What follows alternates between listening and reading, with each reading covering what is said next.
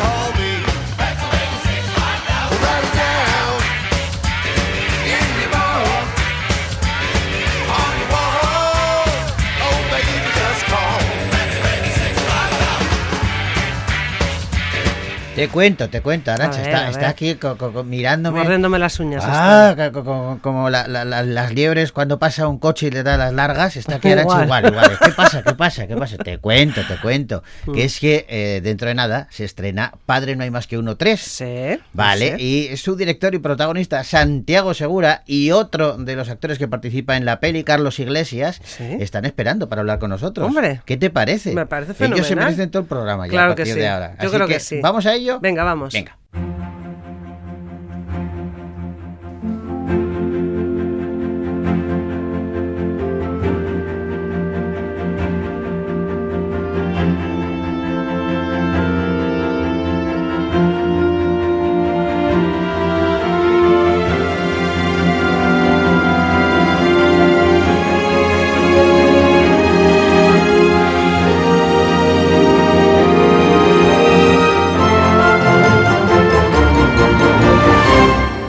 Se está convirtiendo en una tradición y en una bonita tradición además eh, que eh, en verano tengamos la oportunidad de disfrutar de una nueva entrega de Padre No hay más que uno. En esta ocasión la tercera entrega que es paradójico también, pero eh, la situación de la película transcurre en Navidad, aunque nosotros la vamos a disfrutar en verano. En verano, eso es. Y es la tercera, ya lo has dicho tú, es la tercera película de, de esta saga. El rodaje de la película tuvo lugar eh, durante las Navidades de 2021 en Madrid y está eh, Santiago Segura, perdón, vuelve a contar con Marta González de Vega para escribir el guion de esta, de esta saga. de esta Vamos a charlar con ello, vamos a dar un avance porque está, está todo el mundo impaciente. Yo tengo Sí. un hijo de 12 años que me está, de- desde que vio el tráiler, desde que se enteró de que iba a ver la película, está preguntando cuándo se estrena, cuándo se estrena, quiero verla, quiero verla. Y me imagino que como él, muchos más, porque es una peli, ojo, es una de esas películas que a mí me, me gusta porque eh, no es para niños, la disfrutan los niños, pero también los mayores. Sí, claro. Lo cual eso es una gozada.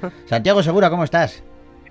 Pues, hombre, estaba bien, Joseba, pero cuando te he oído, pues eh, estoy mejor aún. O sea, es que, esto- que es muy bonito lo que has que es verdad. Es una película de mayores que pueden disfrutar los niños. Eh, Yo, yo cuando, cuando hice la primera pensé, digo, "Joder, ¿qué, qué reto es esto de hacer cine para todos los públicos? Porque, claro, ¿te acuerdas ese, eso que cuando éramos pequeños decía, esta es eh, mayores con reparos, esta tal y esta es Para, mayores de los 14 públicos"? años había, de 14, Claro. de 18, de 16, había de todo. Había una que era gravemente peligrosa, ¿te acuerdas? Sí, sí, mayores, sí. mayores con reparos. Y hacer una que es para todos los públicos, a mí me, me- o sea, me, me- imponía, ¿no? Y estoy feliz de haberlo conseguido, más o menos, que sí que parece que hay espectadores satisfechos de, de bastantes edades. No, yo te lo digo por experiencia propia, ¿eh? porque luego lo he compartido con otros padres y otra gente que va a verla. Tienes a, los chavales esperando como locos la, peli y luego los mayores la disfrutamos también. Es una gozada porque muchas veces, sabes, a ti te pasará que tienes también eh, niñas, en este caso pequeñas, que tendrás que ir a ver películas, pues que bueno, que lo haces más por tu hija que porque a ti te apetezca ir a verla. Sobre todo algunas de dibujitos, Sí. que hay honrosas excepciones, por supuesto, pero digo, ¿pero por qué? ¿Por qué estoy sufriendo esta tortura? Y de hecho, a las niñas a veces tampoco ni les gustan. Digo, ¿pero para qué me habéis traído? O sea, que es verdad que, que es difícil encontrar una opción mm, para todos los públicos. Es, es como es fastidiado para las familias ir a ver una película juntos, porque muchas veces tienes al niño que, que si la temática es un poquito así escabrosa, eso empiezan a preguntar, oye, eh, ¿y esto, papá? Y Sí. claro, el padre quiere ver la película, no quiere explicársela al niño durante toda la proyección. Es así, es así. Oye, uno de los nuevos personajes que aparece en esta tercera entrega es el abuelo. Si te parece, lo saludamos porque está con nosotros. Ah, estupendo, me parece genial porque es un actor superdotado, pero además es amiguete, es Carlos Iglesias. Carlos, ¿cómo estás? ¿Qué hay? Pues muy bien, aquí escuchando. ¿Cómo, ¿Cómo ha sido, cómo fue e- ese momento en el que Santiago te llama y te dice, oye, quiero que seas el, el abuelo de, de esta saga, que además eh, y creo que, que tenías que sustituir a, Antonio Resines, que por el COVID no, no pudo hacer la película.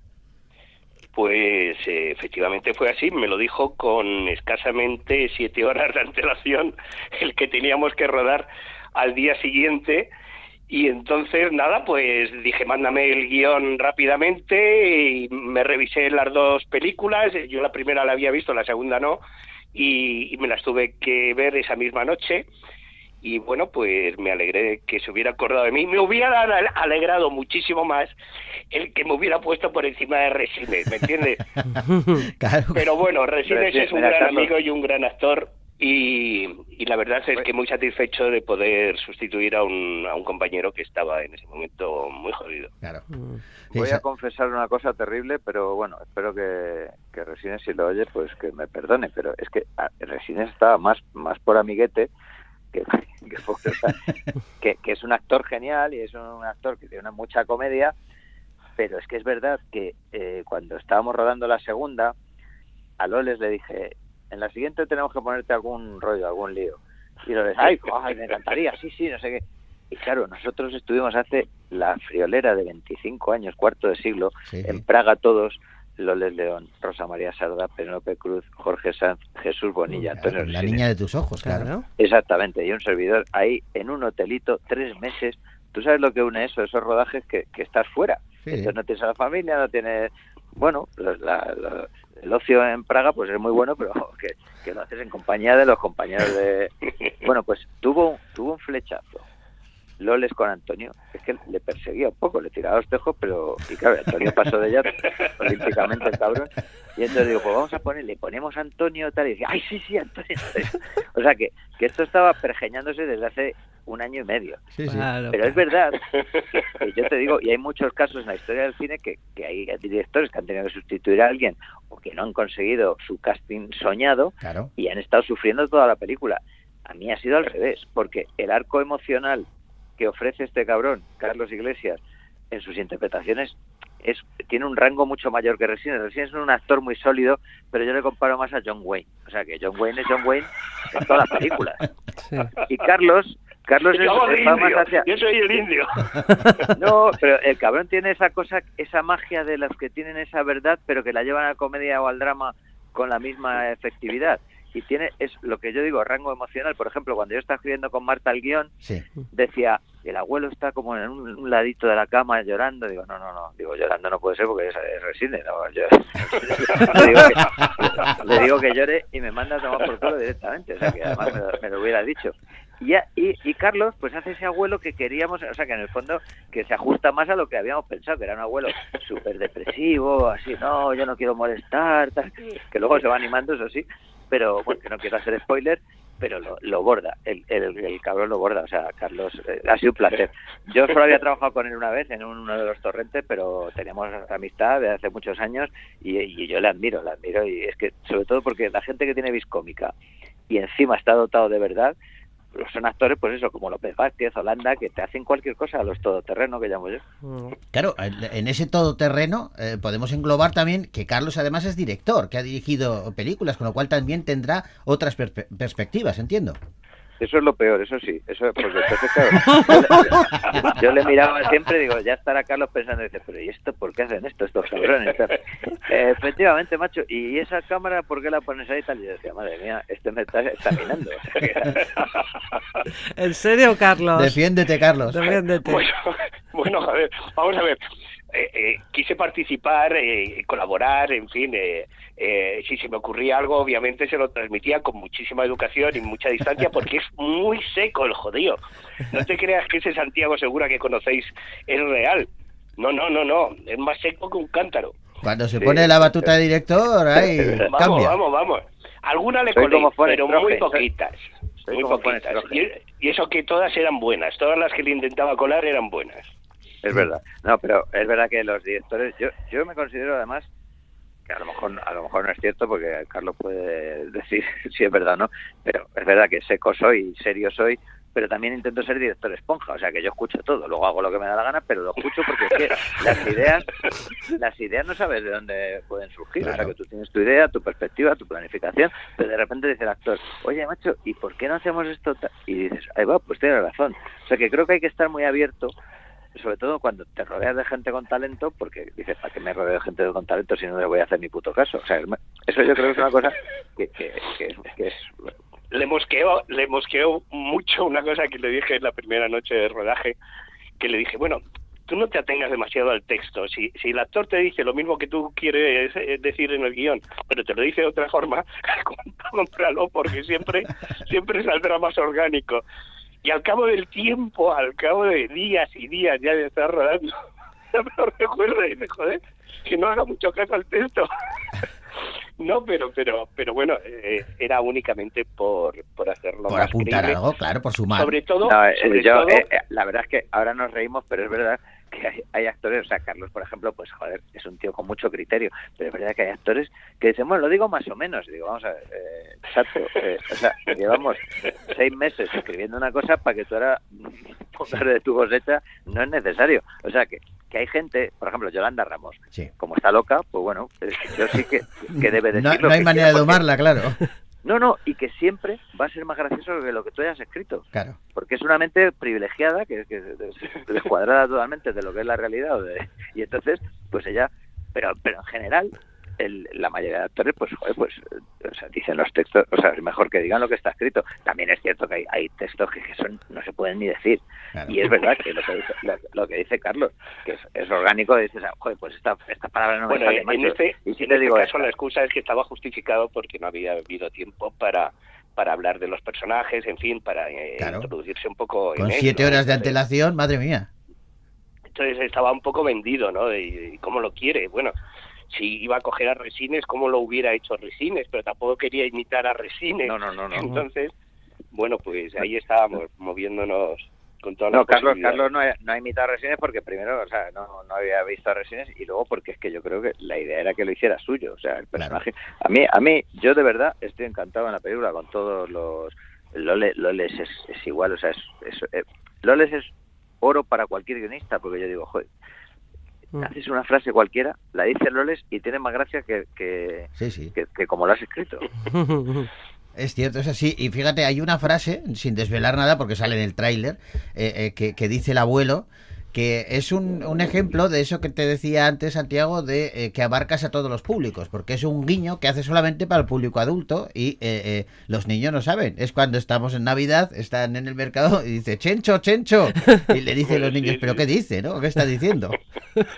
Claro, es que dice, dice eh, que no quiero, eh, juntitos todos, que no quiero estar como el abuelo de la gran familia, chencho, chencho. Y se quedan todos así mirándole y, dice Luna, dice, "¿Qué- ¿pero eso qué es, abuelo? Claro. Y él dice, lo explica, claro, él dice, una película mítica, hija, que es cuando lo lees, lo lees con su sarcasmo habitual, dice, y tan mítica que tiene más de 50 años, a ver si vas al cine. Hay un grupo que a mí me tiene loca, que son las mamás del colegio y los grupos de WhatsApp de las mamás del colegio, que me imagino que esto lo descubriste, Santiago, con la con la llegada de tus hijas al, al colegio, porque era una cosa, yo cuando lo descubrí en infantil, era una cosa que, que me volvió loca desde el principio. Decía, pero ¿por qué me han metido a mí este grupo? ¿Por qué están todo el rato hablando? Yo, Arancha, claro, eh, eh, es- eh, sabes que cada edad tiene su drama, ¿no? Sí. Entonces, ah, imagino cuando, cuando pues, ya tienes 70 años, dices, ah, esto es la artrosis. Pues esto, los grupos de WhatsApp, igual, cuando eres padre y las niñas van al colegio, dices, pero esto, Dios mío, ¿pero por qué? claro. Es que es, es que es terrible, te, te amarga la vida. Mm. Porque es que lo- un grupo de WhatsApp es, es que te puede Pero tenía, tenía ganas yo de verlo en una película, fíjate, tenía ganas, porque yo en su día pensé, joder, esto se podría hacer una película de las mamás. de-". bueno, y hay papás que son más mamás que las propias mamás, ¿eh? Hay que tener muy- mucho cuidado con esos papás papás. El padre de la película, Javier, es un poco así. Sí. Javier es Que muy papá, sí. Lo quiere hacer, lo quiere hacer todo bien y la caga a gusto, pero es de los que se involucra, se involucra Sí, para, Sí, sí, para mal. Qué bueno. Oye, Carlos, eh, esto de ser abuelo, ya en las películas, ¿cómo lo llevas? Joder, pues, la verdad es que muy mal. Jode un Porque poco, uno ¿o se mira no? al espejo, se mira al espejo y sigue viendo un galán. Claro. De aquella No, manera no, mental Carlos, tal. Carlos, yo te veo, Carlos, te lo juro, como un galán. Y no me hubiese atrevido a llamarte para hacer de abuelo si no fuera porque la última película en la que te vi se llamaba Abuelos. Entonces dije, bueno, pues es verdad, es verdad, asumido. es verdad. ¿no? Sí, sí, sí. Es verdad, hay que asumir las edades y está claro que la imagen, aunque no soy abuelo, posiblemente por desgracia, porque la verdad es que ya me toca, pero pero hay que asumirlo y entonces, bueno, pues te llegan los papeles. Eso es lo bueno también de este trabajo, ¿no? Porque si estás en una oficina, pues ya a lo mejor con esta edad ya te echan. Pero en este, pues siempre hay la posibilidad de hacer algo. Y entonces, pues me toca el de abuelo ahora, ¿qué vamos a hacer? Pero Oye, muy bien. Y hablando de, de- de la edad, eh, Santiago, ¿tú cómo has llevado? Habrás notado, evidentemente, eh, que los niños eh, que empezaron en Padre No hay más que uno, en la primera, claro, han crecido. eh, eh, ya no son tan niños, eh, incluidas eh, tus dos hijas.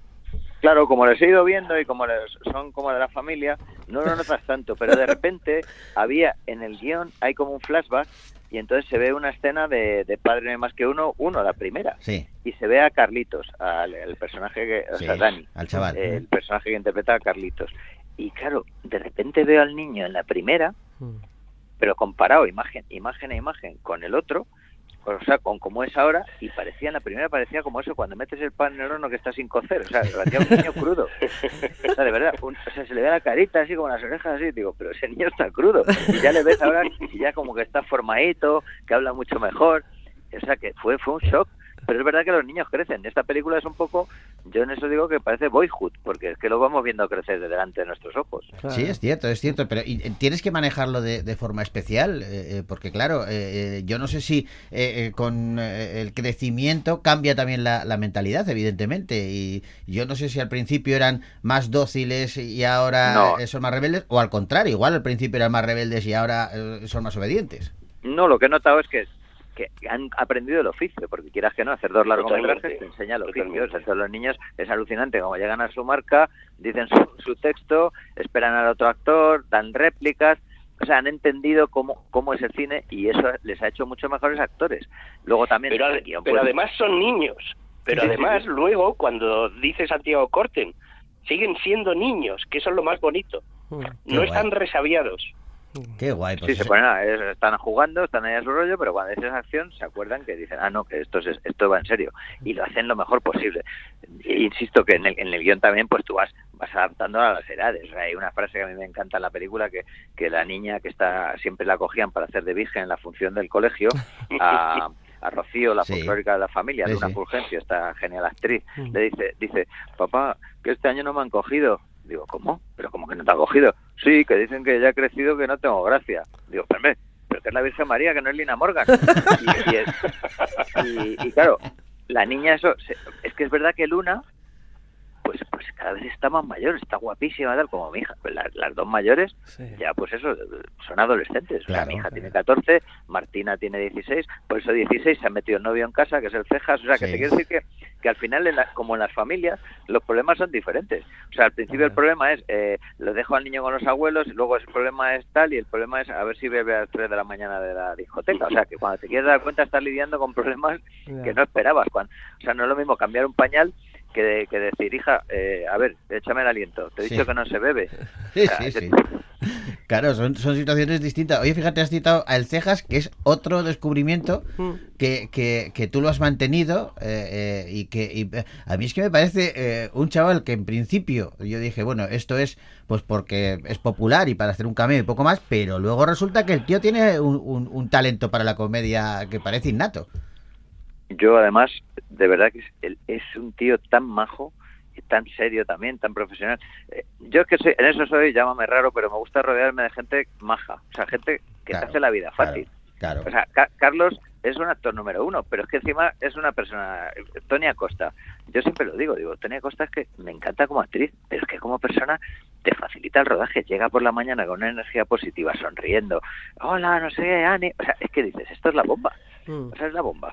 O sea, y entonces esos actores que son maravillosos, pero que luego son un pelín difíciles, yo con otros directores. Yo prefiero mi grupito y el Cejas, yo ya le adopto, le adopto porque en A Todo Tren nos dimos cuenta que es, un, pues es una máquina de, de la comedia.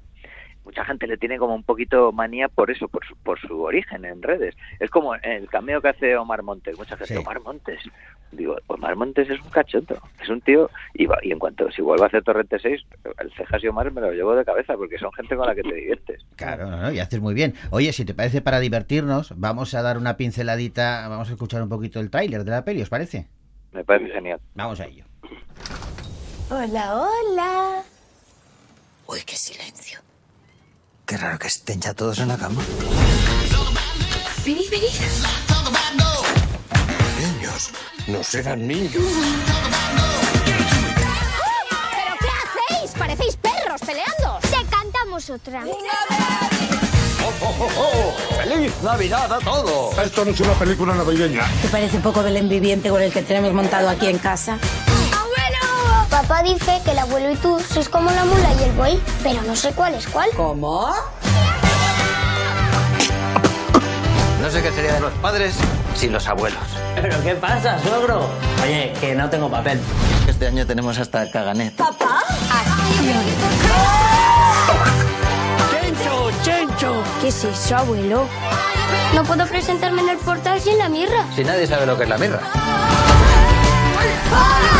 Bueno, pues una nueva entrega de, Padre No hay más que uno. Esperemos que haya más entregas, porque ya te digo que tienes a la audiencia revolucionada y además agradecida, eh, no solamente a la audiencia, sino también eh, eh, la industria del cine, porque eh, recordamos eh, que Santiago, tú te empeñaste en pleno, en plena pandemia, en el COVID, en que había que estrenar eh, tu película, creo que era la del tren, ¿no? La, la- la anterior a todo tren, Destino No, fue Padre 2. O, o Padre padre, 2. la segunda de padre. Eso es. Y pero pero que te empeñaste y eso te lo fue un riesgo porque fue una osadía eh, por tu parte, pero que la audiencia luego te lo ha agradecido y la industria, sobre todo los, las salas de exhibición te lo han agradecido mucho. Pues la verdad es que sí, la verdad es que son, son muy agradables y me han felicitado y todo. O sea, está, es verdad que, que tuvimos unas reuniones con ellos y eso y decían, tenemos los cines abiertos y es que no estrena nadie, macho, esto, esto es la, la hecatombe. Y yo tenía la película y digo, pues él tiene razón, pues voy a estrenar, o sea, ¿por qué no voy a estrenar? Sí, que, pues, decían, hombre, porque seguro que hay un momento mejor, digo ya, pero yo creo que el mejor momento es con los cines abiertos y con la película recién hecha. No, no vete a saber luego lo de las incertidumbres. Es como, es verdad que el cine siempre está en momento de crisis y de incertidumbre, ¿no? Ahora mismo, por ejemplo, vivimos otro momento Sí. delicadísimo en nuestra industria y los, los cines están tocados, o sea que le- les está costando salir. Pero bueno, yo pienso como cuando, cuando en su día eh, metieron la tele en las casas de los hogares americanos, las primeras teles, y los, y los de la industria de Hollywood dijeron, estamos muertos, les están metiendo las películas en casa. Y, y empezaron a pensar y, y sacaron el cinemascope, esas pantallas alargadas, Sí, sí. el Technicolor.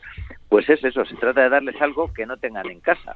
Mm. Y, y, bueno, pues ahí tienen los cines que, que dar lo de pecho y, Y, nosotros y hablando y hablando de cines, como la película se ambienta en Navidad, Mm. hay que recordar que al estreno hay que ir con abrigo.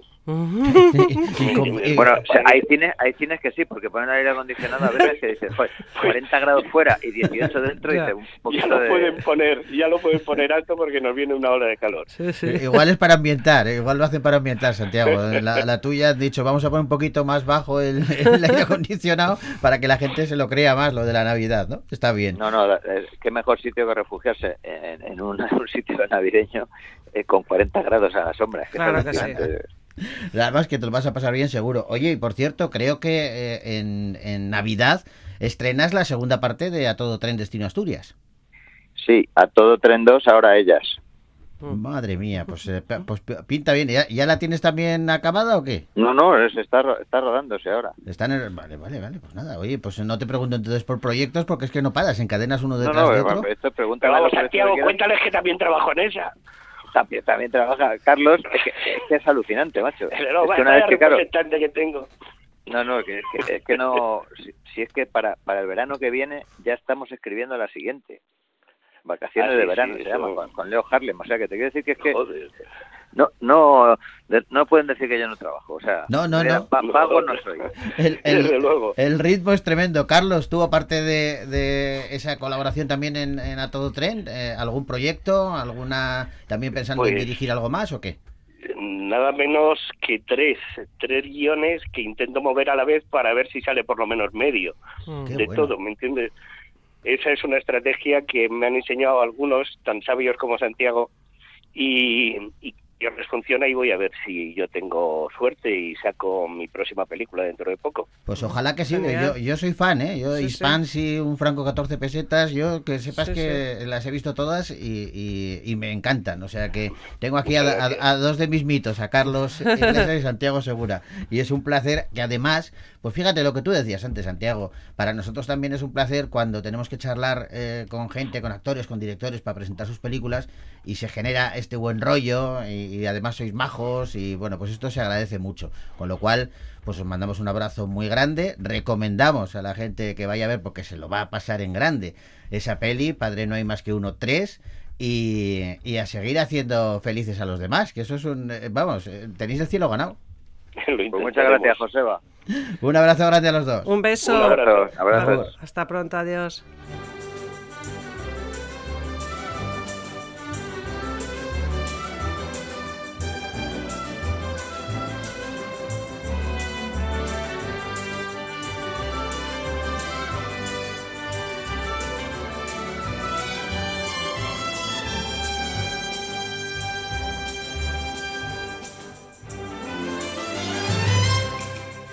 Que se estrena en breve, ¿eh? Sí. Eh, hemos dado un, un aperitivo. Un aperitivo. Pero es que con estos dos artistas eh, eh, es una maravilla Es una gozada. absoluta y, y de verdad Ya la, la semana que viene se estrena. y de verdad que te, te digo que es, es cierto que hay muchos niños y niñas que están que son fans absolutos o sea lo que ha conseguido Santiago me Sí. parece que es tiene un mérito terrible o sea porque estamos hablando de un señor que hizo eh, Torrente s- creo que hizo cinco no cinco, Cinco. se- se- películas de cinco cinco, Cinco, estaba preparando la sexta sí cinco películas de, de Torrente un éxito tremendo, que tenían eh, un, un club de fans, de, de- de- evidentemente adultos, porque Claro. eran películas dirigidas a, a un público adulto muy ácidas y muy críticas con la, con la sociedad actual. Y luego reinventarse de esta manera y conseguir que sean los niños y las niñas las que de pronto quieran ver la película de Santiago Segura me parece tremendo. Así que nos vamos y lo hacemos con música. Tenemos a Shawn Mendes eh, con la banda sonora de la película Canta 2 y mañana volvemos con el repaso de la cartelera.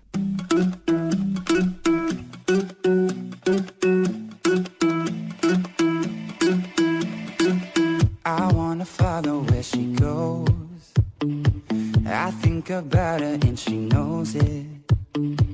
I wanna let it take control. Cause every time that she gets close, yeah, she pulls me in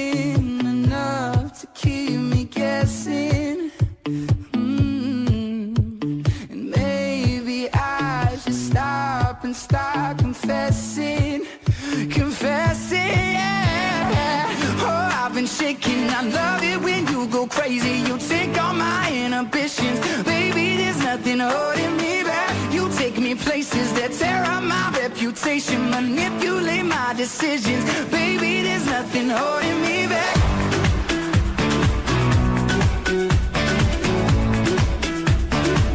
There's nothing holding me back.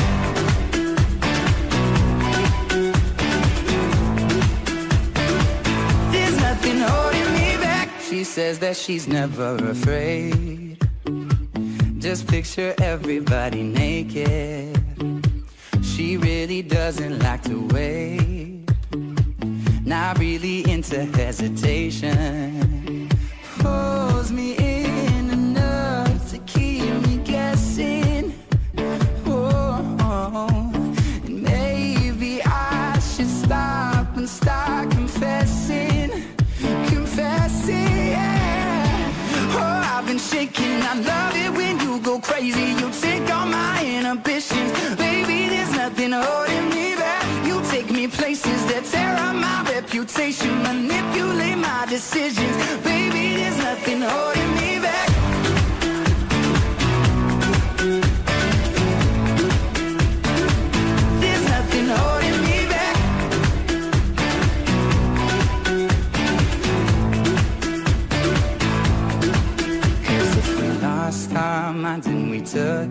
Too far, I know we'd be alright. I know we would be alright if you were by my side. And we stumbled in the dark, I know we'd be alright. I know we would be alright. Cause if we lost our minds and we took it way too far, I know we'd be